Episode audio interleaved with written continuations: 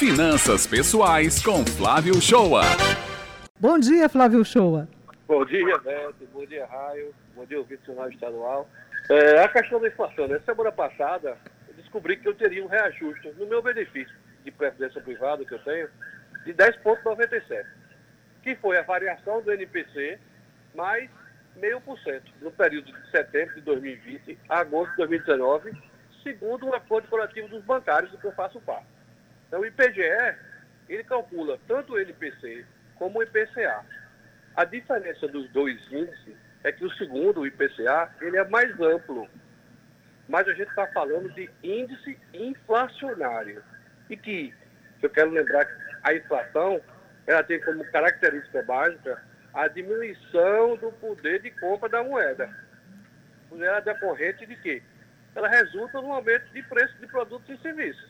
Então, na verdade, aquela possível felicidade que eu iria ter porque eu ganhei 10,97%, não foi nada mais, nada menos do que recuperar o meu poder de compra que estava defasado. Então, na verdade, eu só tive a recomposição do meu poder de compra. No mundo da pandemia, e o Brasil não podia ser diferente, a inflação ela tende a mostrar um apetite considerável. A trilha no Brasil ela vai ser maior desde o ano de 2015.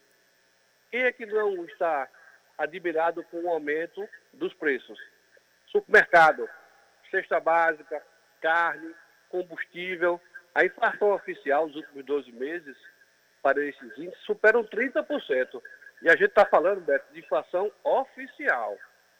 Porque eu comprava um quilo de patinho, por exemplo, que é uma carne que eu gosto de fazer, carne moída, por 20 reais no ano passado, e esse ano está 40 reais. Então, para alguns, itens, para alguns itens, a gente teve um aumento considerável. Né? Eu não quero nem sonhar aqueles tempos, a minha geração, né, em que o salário ele corria atrás da inflação, porque a gente tinha mudança de preço de produtos e serviços de forma recorrente. Né? E eu tive uma sensação meio ruim, porque a semana passada eu estava no supermercado de João Pessoa e vi um funcionário com aquelas etiquetas, várias, dezenas de etiquetas, mudando o preço nas prateleiras. Ah, isso eu é tenho visto perigoso. isso também, viu? Pois é, a gente tem sentido no bolso, né, meu amigo Flávio Shoa. Ô Flávio, hoje também passa a vigorar o aumento do IOF. E aí, meu amigo, quais são os impactos que nós vamos sentir? IOF, para a pessoa física, saiu de 1,5% a 2%, não era 3% para 4%, e para a pessoa jurídica, de 1,5% para 2%. O impacto vai ser o seguinte: eu tenho uma empresa, eu preciso estocar produtos. A gente está na véspera do Natal aí, as empresas começam a comprar o estoque agora para aquelas vendas de dezembro. Se eu for pedir capital de giro do banco, vai ficar mais caro. Se eu for pagar mais caro ao banco, quem vai pagar a conta? Quem vai comprar. Porque a empresa ela vai colocar no preço do produto aquele empréstimo que ela fez. A pessoa física que está usando cheque especial, o aumento de OF foi de 33%, de 3% para 4%. A pessoa física que só paga aquela parte do cartão de crédito, o IOF vai pesar. A pessoa física que vai pegar a consignação. Então, isso vai gerar uma maior despesa para nós que estamos consumindo. Mas eu queria passar três dicas. Tem muitas dicas sobre como se proteger da inflação. Vamos, vamos pensar em três dicas. Aquela primeira dica, aquela velha tática de pesquisa no preço ela é essencial no modelo de inflação em alta. Vai em frente, sempre procurando adquirir o melhor custo-benefício. E nessa hora, a gente pode substituir produtos mais caros por produtos mais baratos. A segunda dica é que a gente já conversou aqui, e Raio sabe disso. Pechinche, pechinche, pechinche.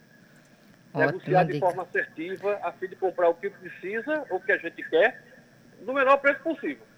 E a terceira é tem que ter o orçamento mensal da família. E eu bato demais nessa tecla, gente. Escolha primeiro quanto vai guardar para investir antes de fazer a relação nos gastos.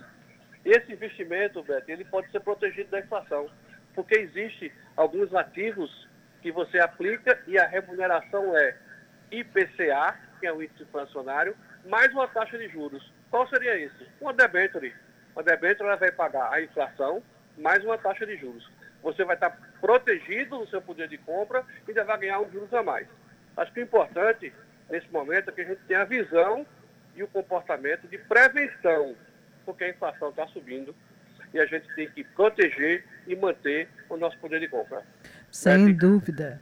Pois é, Flávio, a inflação está aí, ela voltou sim, já é uma realidade para nós brasileiros e a gente precisa realmente cuidar do dinheiro a partir de agora com toda a atenção, né, Raio? E olha, quem não sabia pechinchar, viu, Flávio? Eu acho que teve que aprender. É. Não está tendo muita alternativa, não. A gente teve que aprender a dar valor a cada centavo que a gente ganha com o suor aqui do nosso trabalho. Flávio, muito obrigada por mais uma coluna Finanças Pessoais aqui no Jornal Estadual e até a próxima semana. Próxima semana. Boa semana para vocês.